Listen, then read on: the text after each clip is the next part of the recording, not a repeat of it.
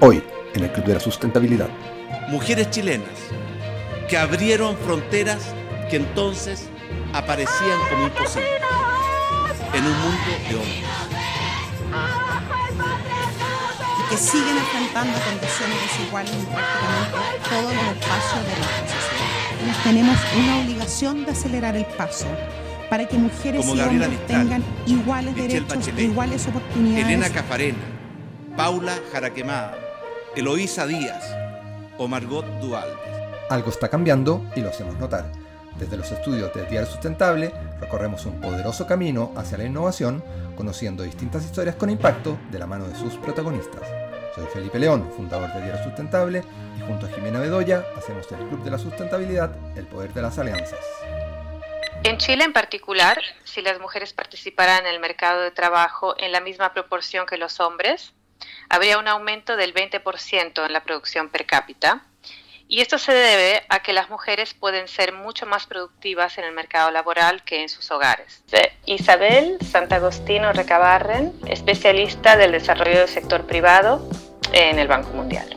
Lo que también hemos visto es que cuando una economía, la economía de un país es fuerte, generalmente sus empresas también benefician de esto.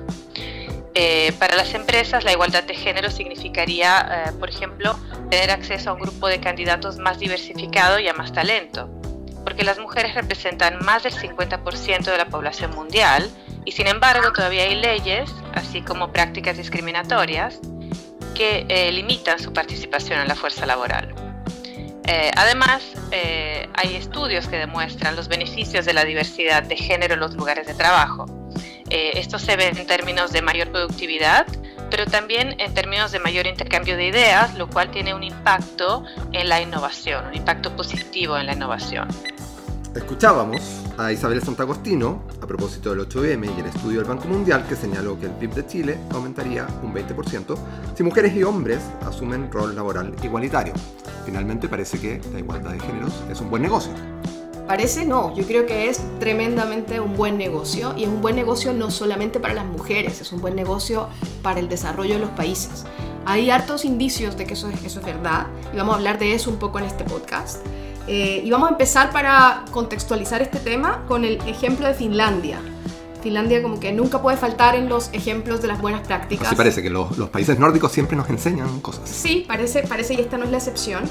Ahora, ellos desarrollaron un modelo económico de bienestar donde integran en la política pública temas que son fundamentales para la mujer desde hace años, desde hace décadas, como la igualdad salarial, como el cuidado de menores, como la asistencia maternal, como la violencia doméstica. Y te doy un dato, Felipe. La primera ministra eh, que está actualmente en este cargo es una persona que tiene 34 años y es la mujer más joven en tener este tipo de posición en el mundo.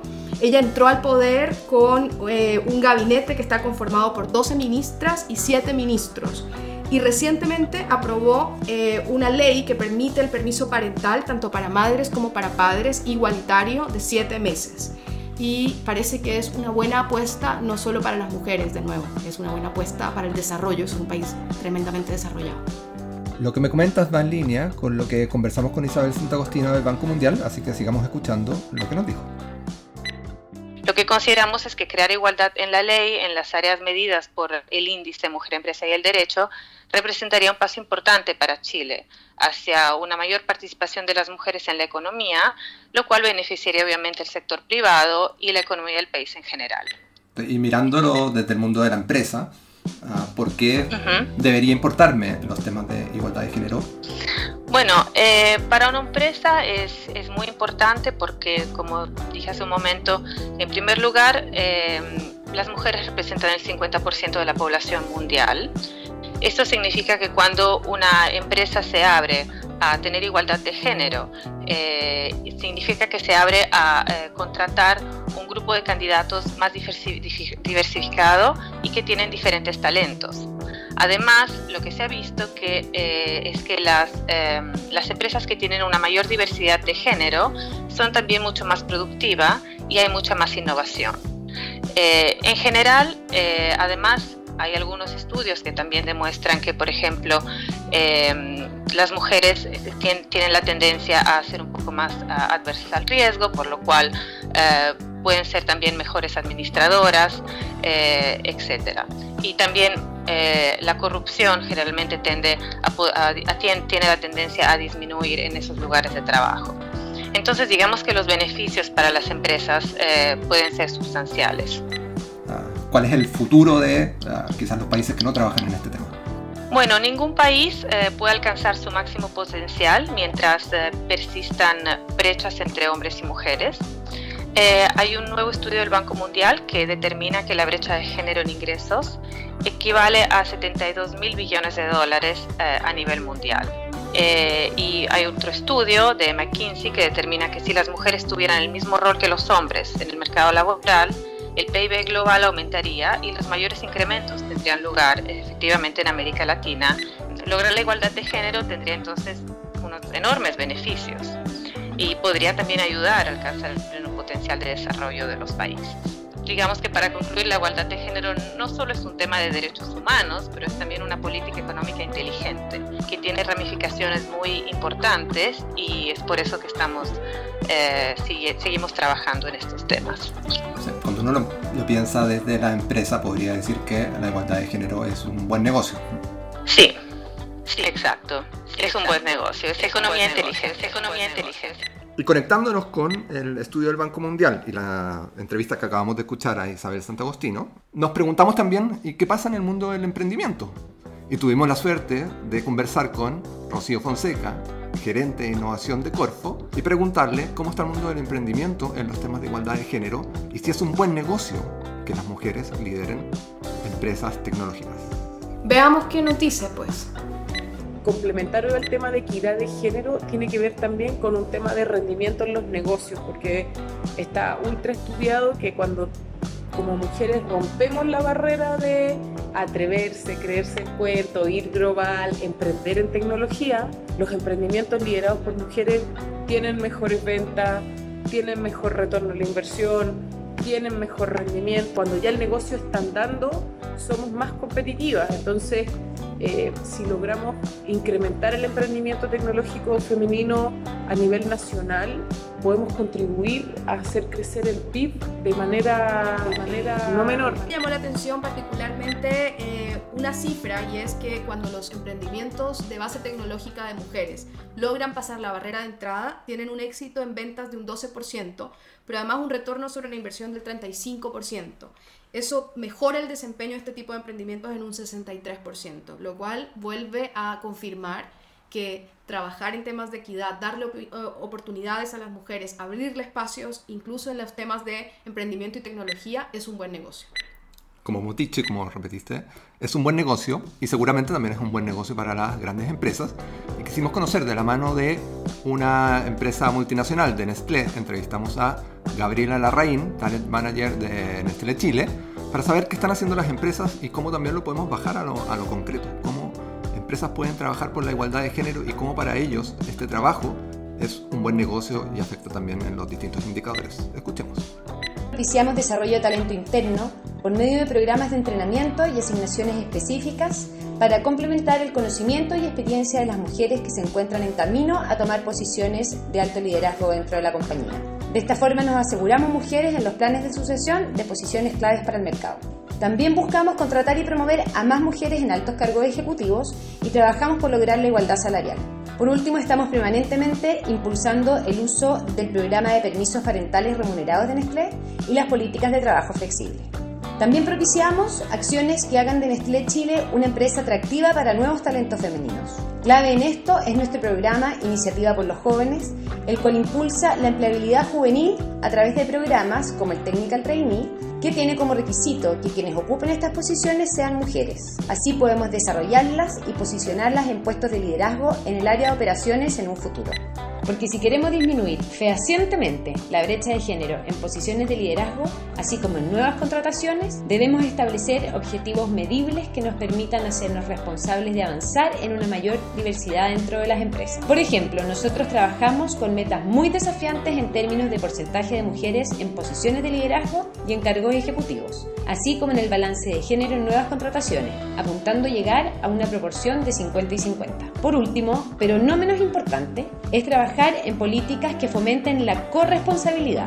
Durante este año trabajaremos en la sensibilización de todos nuestros colaboradores para el lanzamiento de la nueva política de apoyo parental, cuyo foco principal es otorgar beneficios exclusivos para los padres, sin importar si eres padre o madre, a fin de fomentar su involucramiento en su rol parental. Lo que destaco de que acabamos de escuchar de Nestlé en voz de Gabriela Larraín, talent manager de la compañía, es finalmente el trabajo que están haciendo con las ejecutivas.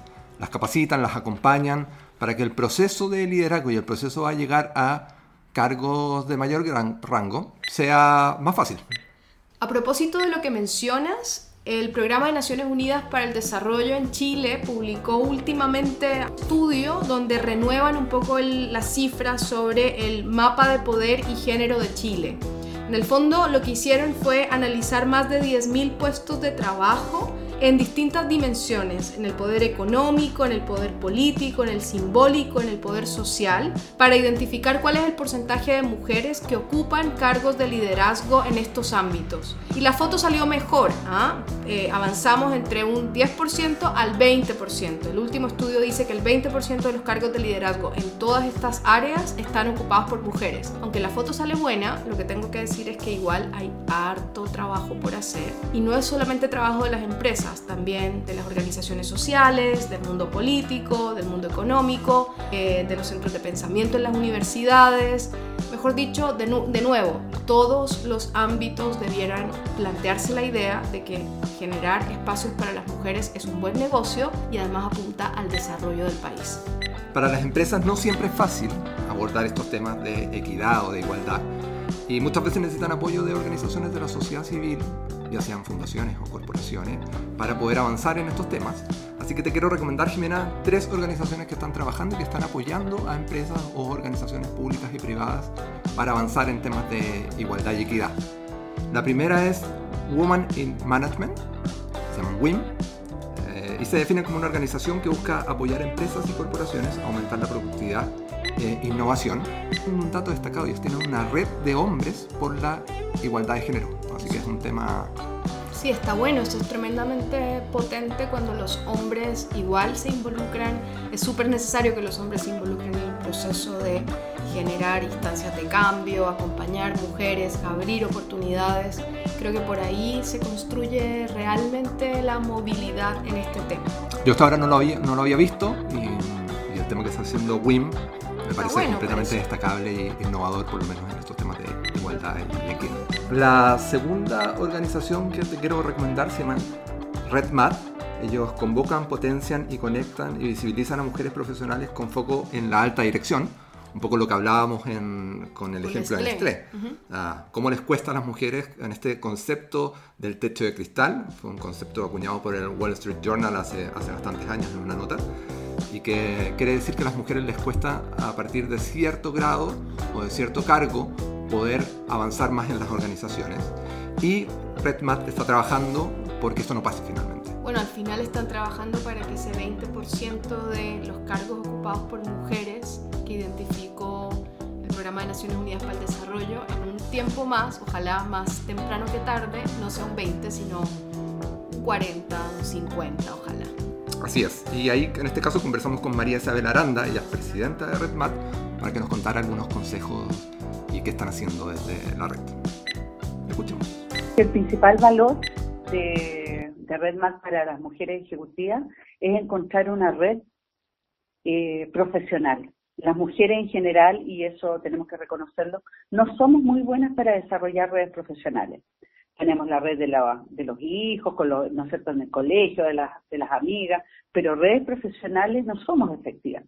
Y acá eh, claramente es un entorno de redes que les permite un peer mentoring eh, y que es increíble cómo se genera un espacio virtuoso de empoderamiento, eh, de poder conversar aquellos desafíos profesionales de valorarse y validarse de todo el camino que han hecho y además, de alguna manera, empatizar con que todas para poder llegar hoy día a, esos niveles donde están y a esos cargos de alta dirección, han tenido que sortear barreras, ya sean visibles, invisibles, complejas, y encontrarse con un grupo que también lo ha vivido, empatizar con eso eh, genera un, una, empoderamiento eh, y además una, yo te diría que se una auto, eh, refuerzan su autoestima, es muy potente lo que pasa. Y aquí hay dos factores que son claves.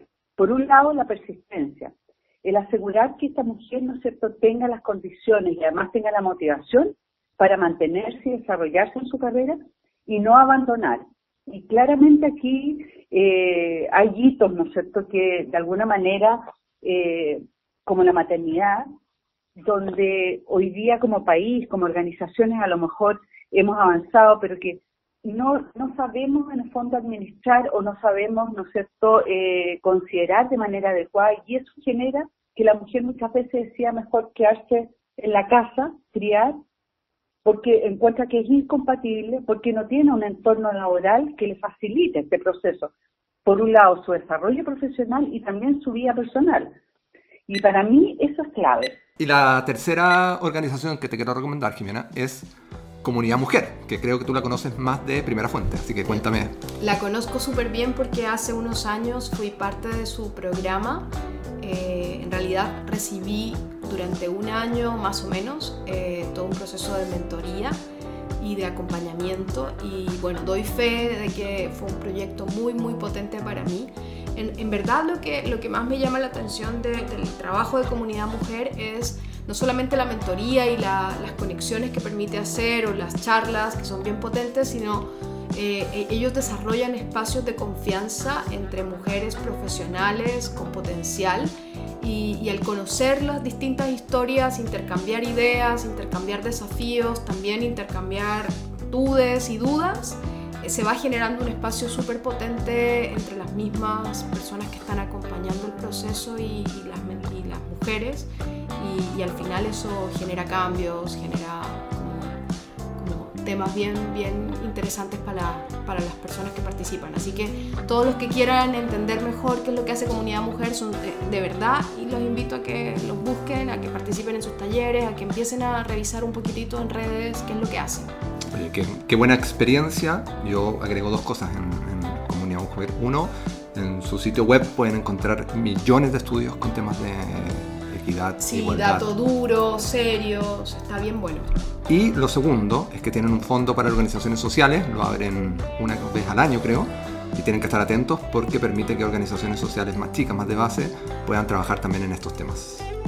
Oye, y yo para cerrar, quiero, para los que les gusta la historia, a mí me llamó mucho la atención en la historia de Elena Cafarena. Parece que hay un libro escrito un poco con, con, todo lo que, el trabajo potente que ella hizo. Yo no sé si la conocías, Felipe, ¿No? pero, pero es un referente del feminismo. Ella nació en 1903 en Iquique y era, fue abogada y activista y participó muy muy de cerca en toda la campaña, en todo el tema que permitió que en 1948 Chile aprobara el voto femenino bajo el gobierno del presidente Gabriel González Videla. Así que por ahí a los que les guste la historia y a los que quieran leer biografías o escarbar un poquitito más sobre mujeres potentes en la historia de Chile, Ahí está el dato de esta tremenda mujer, Elena Cafarena, y bueno, el trabajo que hizo como activista.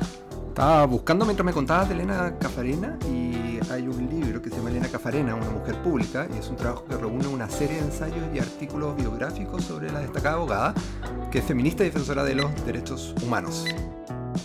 Buenísimo, esperamos que le haya gustado este primer capítulo del Club de la Sustentabilidad, del Poder de las Alianzas.